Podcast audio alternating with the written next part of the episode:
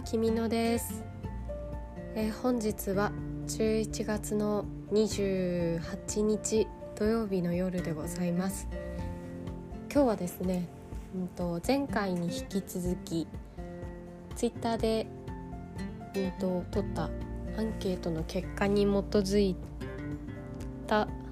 テーマでお話ししていきたいと思います。えっ、ー、と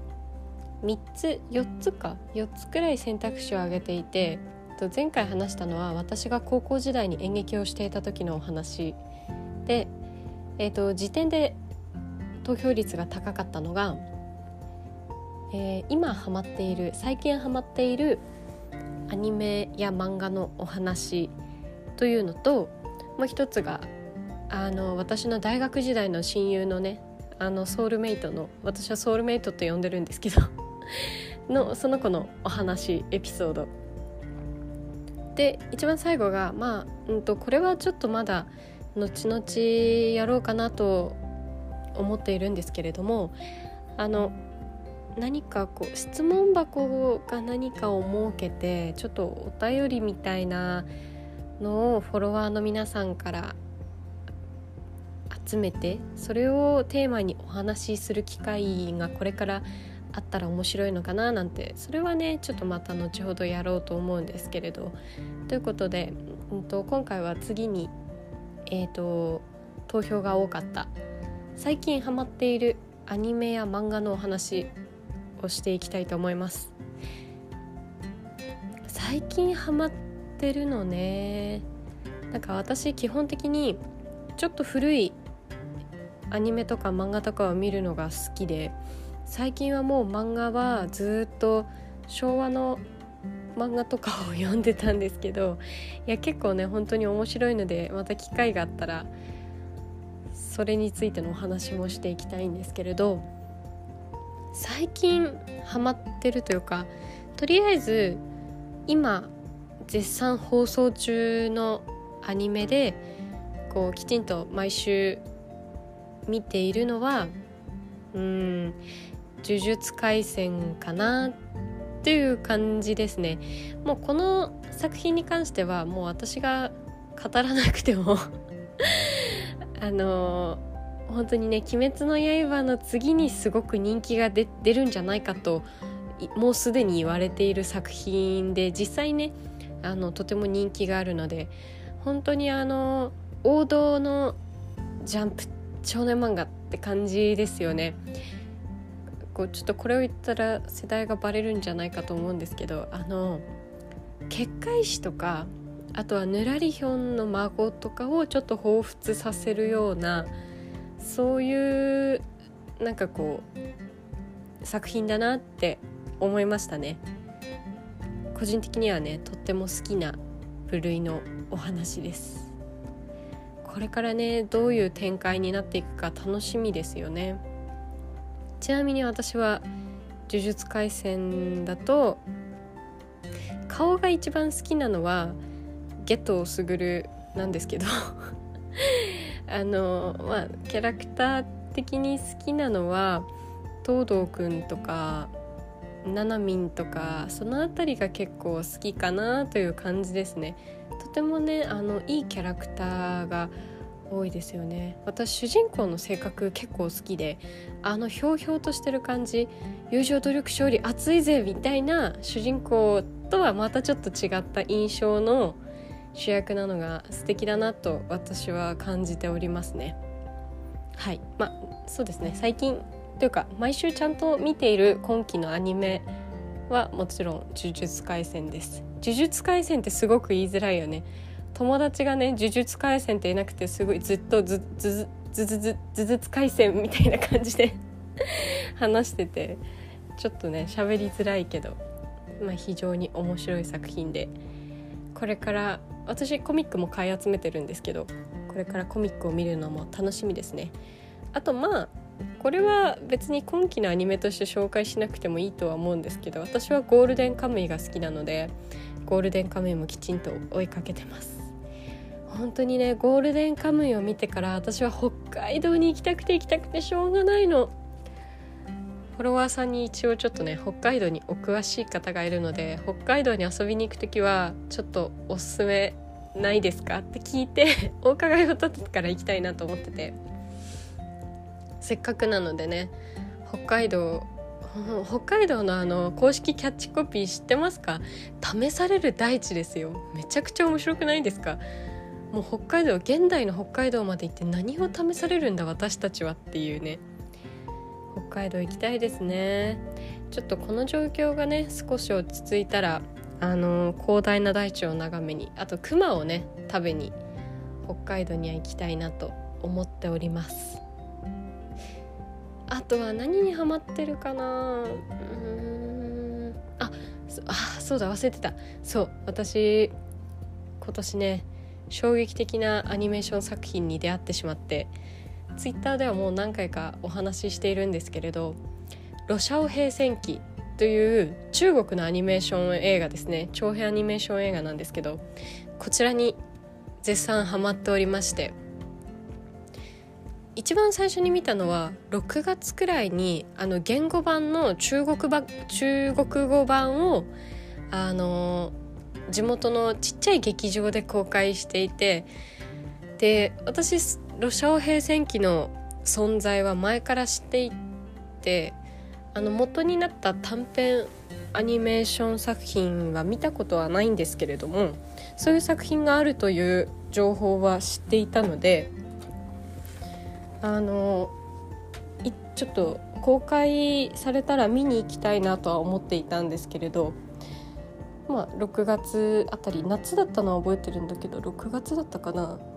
ちょっと6月か7月あたりに公開されててそれを見に行ったんですけれど。で今回その11月の頭の方に日本語吹き替え版が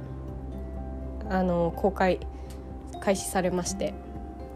でやっぱりね声優さんが豪華だからやっぱり日本語版の方が見てる方多いのかなと思うんですけど私やっぱり個人的には言語版がまあ良くてすっごい良かったんですよ。いやもちろん日本語吹き替えの方も素晴らしかったです。でやっぱり言語版のあの声優さん中国の声優さんに声を近い人をやっぱり日本人のこう声優さんの中からちゃんと選んでキャスティングしたんだなっていうのがよくわかるんですけど発音の仕方がやっぱりこう中国語と日本語では違うからこう何て言えばいいんですかねちょっとしたさじ加減こうここの演技のニュアンスがやっぱりちょっと違うなみたいなところが多々あってそこがねなんかこういやちょっとね中国語版はあの中国語の独特な発音じゃないと表せないなんかすごいね愛おしさがあったんですよ。うーんなんて言えばいいのかななんかこう日本語の声優さん今回の声優さんみんなベテランで結構しゃハキハキ喋る方がキャスティングされてたっていうこともあってなんかこうなんだろうはつらつとした印象を受ける演技だったんですけれど中国語の方はもうちょっとこう大人っぽい大人っぽいっていうかこう優しい柔らかいなんか本当に妖精さんなんだなみたいなそのシャオヘイっていうあそうだそうまだ見てない方はちょっとこれ何の話をしてるか分かんないと思うからさらっと一応説明するんですけどロシャオヘイ戦記っていうのは主人公のシャオヘイという黒猫の妖精がいましてでその子がまあちょっとしたうん冒険というか争いというかそういうのに巻き込まれて成長していくっていうお話なんですけれどもなので主人公が妖精さんなので周りにいるキャラクターたちもほとんど妖精さんが多くてなんかこのやっぱりね中国語の発音の仕方がやっぱりこう身近にない発音の仕方日本人の私からしたら身近にない発音の仕方だったのでもう声の出し方がちょっとこう浮世離れして聞こえるんですよねだから妖精さんの声が本当にみんな「わあすごい妖精さんのなんかこう喋り方ってこんな感じなのかな」みたいなほわほわした感じでねそれがすごく良かったんですよ。なんかうん難しいねなんか例えば日本語だったら「はい」とか「ないないです」みたいな感じでこうはっきり喋るところも中国語だ中国語だと「はい」みたいななんかこうすごい古希たっぷりで「はい」っていう感じでもうめっちゃ可愛いんですよ。もうちょっとこれは劇場劇場に行ってっていうかもう言語版はやってないのか残念だな。ちょっと DVD とか何かで言語版をね見る機会があったら確認してほしいんですけど。まあ可愛い。もうなんかこの世の可愛いが全て詰まっている。愛おしい。でバトル系のお話なんですけれども普通アクション系って例えば完全懲悪悪い人がいていい人がいて最後は悪をやっつけて終わりみたいなお話が多いんですけれどロシア語平戦期はそうじゃなくてみんながみんなそれぞれ自分の思い描いた理想のためにあの動いているからこそ衝突してしまって誰も悪くないけれども自分の理想のために戦わなきゃいけないみたいなそういうお話だったんですよね。私そこがすごく良くてで、うん、そのフーシーというキャラクターがいるんですけれどフーシーという木の妖精植物の妖精でそうなんかいや切ないですね。これはちょっと一番最後のねラストシーンまで見た方は分かると思うんですけれどまあフーシーがああなってしまったのは全て植物の妖精だったからなんじゃないかなっていうふうに私は思っていて。やっぱり植物って土の上にこう根を生やして生活する生きなきゃいけないそういう生き物なのでなのでフーシーは人一倍土着の念が強かったのかなみたいな感じでね。いや本当にちょっとこれ以上はネタバレになるので言えないんですけれど是非皆さん機会があったら見に行ってください。本当にねあの声優さんも有名で花澤香菜ちゃんがねもう超可愛いんでと宮野真守さんの無限というキャラクターもですねあの宮野さんのちょっとミステリアスな色気のあるお声がねとてもよく似合っていて無限もまたいいキャラクターなんですよね。最初はただのちょっと頑固頑固そうというか本当にクールなあの面白みのない冷酷な男性キャラクターだと最初は思っていたんですけれど見れば見るほどなんか無限のちょっとこう抜けてるところとかもあったりしてそういう可愛らしいところがねよく見えるんですよ。あのストーリー自体はすごく派手なストーリーというわけではないんですけれどアクションがとっても素晴らしくてそのなんかこうちょっとした仕草があこのキャラクター生きてるなって思わせるような仕草仕草が多々あってやっぱりその劇中の中でそのキャラクター同士の関係性とかストーリーのもっと深いところとかは語られなかったんですけれどもそういうちょっとした仕草とかであもしかしてこのキャラクターってこういう関係があるんじゃないかなっていうふうに想像を膨らませてくれるような日常的な動作をねすごくよく作り込まれていたアニメーションだなと感じました。もうマジでなんか日本のアニメーションにはあんまりないかもしんないですね。日本は割とセリフとかで説明してくれる漫画が多いのでなんかその辺はやっぱりあ外国の作品だなと思いました。ちょっと洋画っぽいところがあるというか。なのですごくね面白かったです。ジブリとかそういうのが好きな人は割と好きな作品なんじゃないかなと思いますのでよろしければ皆さん是非劇場に行ってください。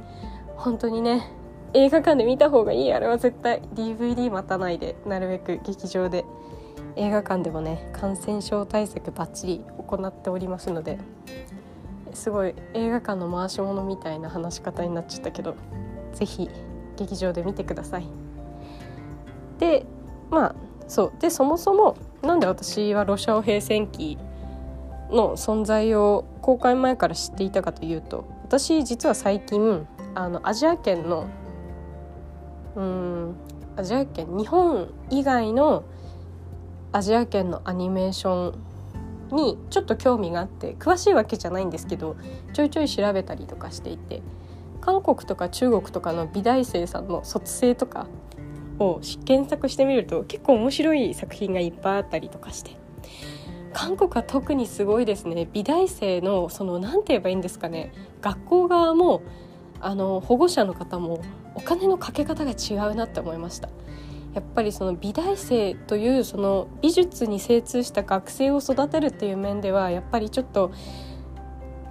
韓国中国の方が日本よりはこうそういう教育という面では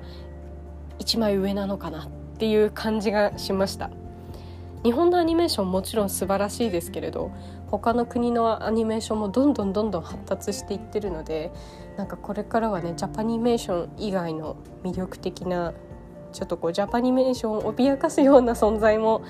出てくること間違いなしだろうなという感じでねとても楽しみにしております。あでその海外のアニメーションもちょっと興味があってでどうして中国とか韓国とかのアニメに興味を持つようになったかって言いますと,、うんと、私4年ほど前から「サンダーボルト・ファンタジー」という人形劇の作品にハマっておりましてこれがですね日本と台湾の共同制作なんですよ。で台湾に布袋劇という人形劇のその伝統的な人形劇がありましてでそれを見たですね日本のアニメの制作会社の方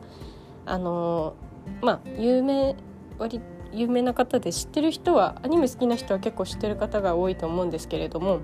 うろぶち源さんという脚本家の方ですね。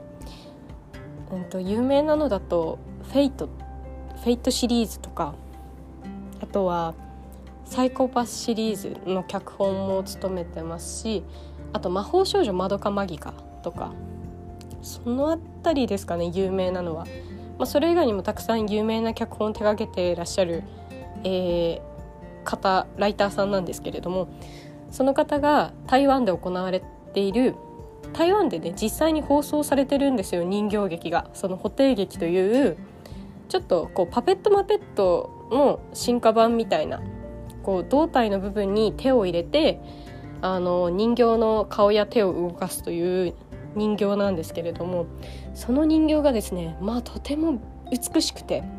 すごいんですよ木彫りの人形なんですけれどもなんかちょっとまるで生きてるんじゃないかと思わせるような精巧さのあるとても美しい人形でそれをですねめちゃめちゃ動かしてあのえそれ本当に人間の動きなの？っていうぐらいめちゃくちゃよく動くんですよ人形が。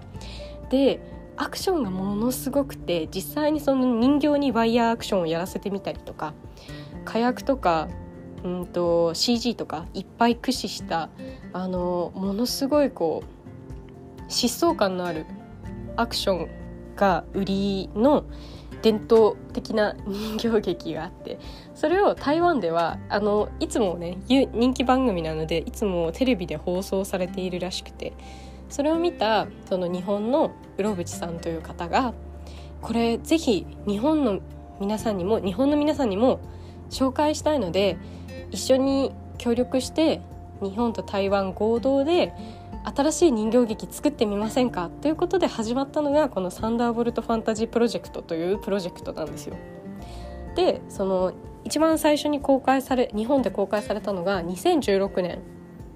に、えー、第1期が放送開始されまして。で、うんと、脚本と,、うんうんとキャラクターデザイン人形のデザインどういう人物を登場させるか。あと音楽は日本のスタッフが制作を行ってで日本のスタッフが作ったお話や、えー、キャラクターデザインをもとに台湾のその人形劇布袋劇を作る会社が人形を作って映像を作ってでそれに日本の声優さんが声を吹き替えして当ててで放送するという形をとっているんですけれど私初めてこれ見た時めちゃめちゃ衝撃的でしたね。私の中で人形劇って本当に NHK で放送されているようななんかひょっひょっこりひょうたん島とかなんかこう頑固ちゃんみたいなそういう作品のイメージがすごく強かったのでこう手にねワイヤーがつついててこうわちゃわちゃわちゃみたいな可愛い動きを想像してたんですけれど本当になんかこう人形が生きてるかのように歩いたり話したりしていてちょっとしたもう呼吸の動作一つとってもなんかえすごいんですよ。ただ無言で人形が立っているだけの演技の時でもちょっと若干肩とか胸とかをこう揺らして動かしていてあこの人形ちゃんと呼吸してるみたいに思わせるようなね演技の技術がそこにたくさん詰まっていて本当に衝撃的で何なんだこれはっていう。で私はもうそこからズブズブのめり込んでしまって今やもう4年サンダーボルトファンタジーの追っかけをしているんですけれどもう本当に素晴らしいんですよね。なんかちょっといやいかんせんね知名度が低くて。もう私2016年に初めて見た時衝撃的すぎてもういろんな友達に「ちょっとみんなサンダーボルトファンタジーって知ってる？見たことある？いやみんな見て」ってやったんですけど誰も知りませんでしたねサンダーボルトファンタジーの存在を。ちょっと多分ね宣伝がこうあまり大々的にされなかったというかもうちょっともしかしたら宣伝をねいっぱいいろんなところでやってたりしたらあの目に留まる機会も多かったのかなという感じはあるんですけれどもまあそれはさておき。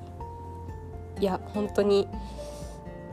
あの4年前にハマった時はまさか4年も続く人気作になるとは思わず実はですね来年3期が放送されることが決まっているんですよ。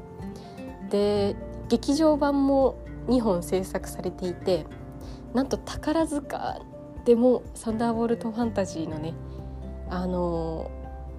演劇というか舞台化をね宝塚の方がやってくださってですね結構こうホットな、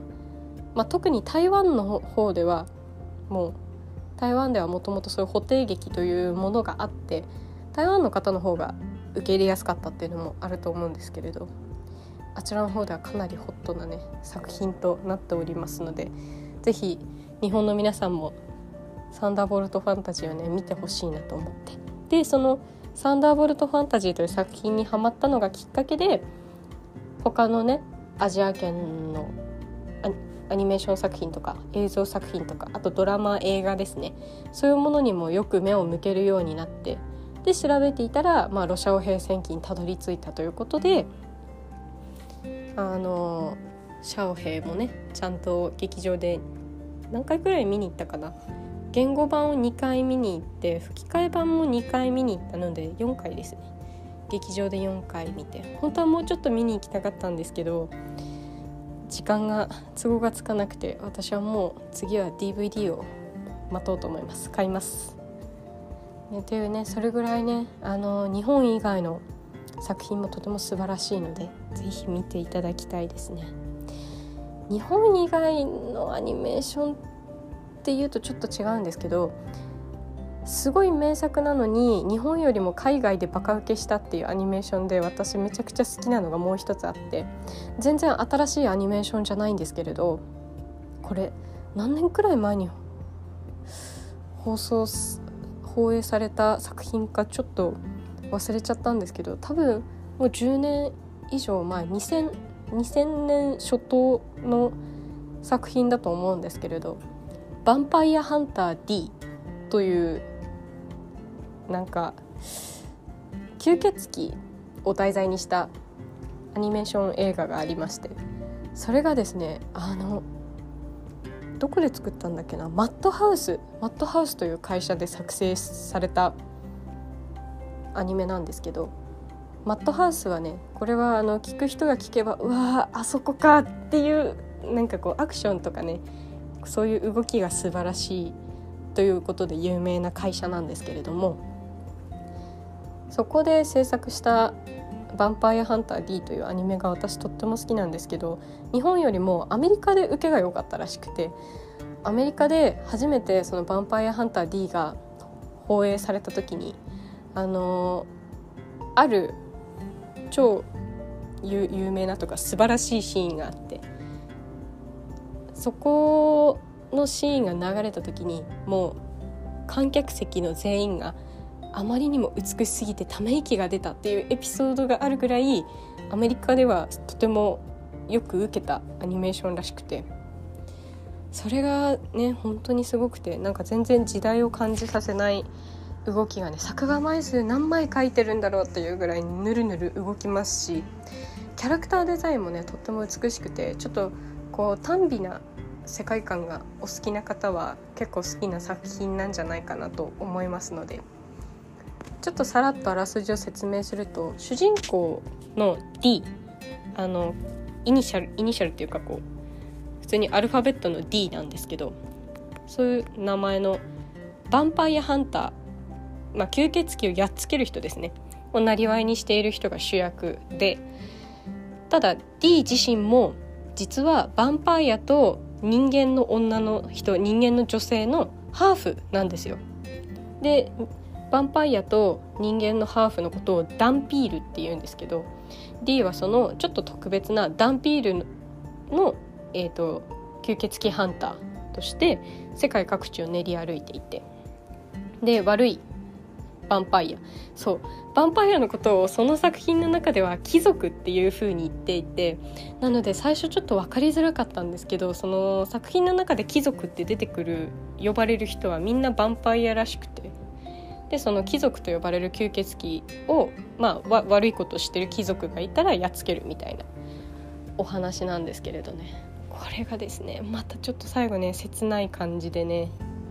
良いんですよ。こう吸血鬼とある名家の人間のお嬢様の、まあ、禁断の恋からお話が始まっていってでその名家のお嬢様と、まあ、吸血鬼がある吸血鬼が駆け落ちをしてしまってでお嬢様の家族がうちの娘をどうか助けてほしいというふうに主人公の D に依頼をするんですけれどなんかこう D はその依頼を受けてその吸血鬼とお嬢様を追っているうちにいやこの2人殺さなくてもいいんじゃないかみたいな葛藤が生まれてきたりとかして、まあ、そういうお話なんですけれど、まあ、D 自身も人間の母親と吸血鬼の父親の間に生まれた子供ということもあってなんかそういうねちょっとこうモノローグとかあまり少ないから主人公がどういうことを考えてるかっていうのはあのこちらのね見てる視聴者側が想像しなきゃいけないんですけれどもまあ普通にその吸血鬼の男性とあの人間の女性のちょっと切ない恋物語っていう要素が、まあ、とても良くてですね。まあ何が一番いいって映像がとても素晴らしいので機会があったら是非見てみてほしいなと思うんですけれどね。あの洋画のトム・クルーズが主演のインタビュー・ウィズ・ヴァンパイアとかあとはトワイライトトワイライト私めちゃめちゃ好きだったんだよな。そうトワイライトとかそういうのが好きな方はヴァンパイアハンター D も絶対に面白いと思います。まあということでね。あの以上が私の大好きなアニメーション作品ということで。そろそろね時間が参りましたので今日はこの辺でおいとましようと思います。あの皆さん本当今日いっぱい喋ってしまったんですけれど今日話した作品の中でちょっと気になるものがあれば、えー、機会があったら是非見ていただけたら嬉しいなと思います。あの見たらこっそり感想を教えてほしいです。私人の感想を聞くのとっても好きなのでもしよろしかったらこっそり教えてください。ということで本日はこの辺でおいとましたいと思います。それでは皆さんおやすみなさい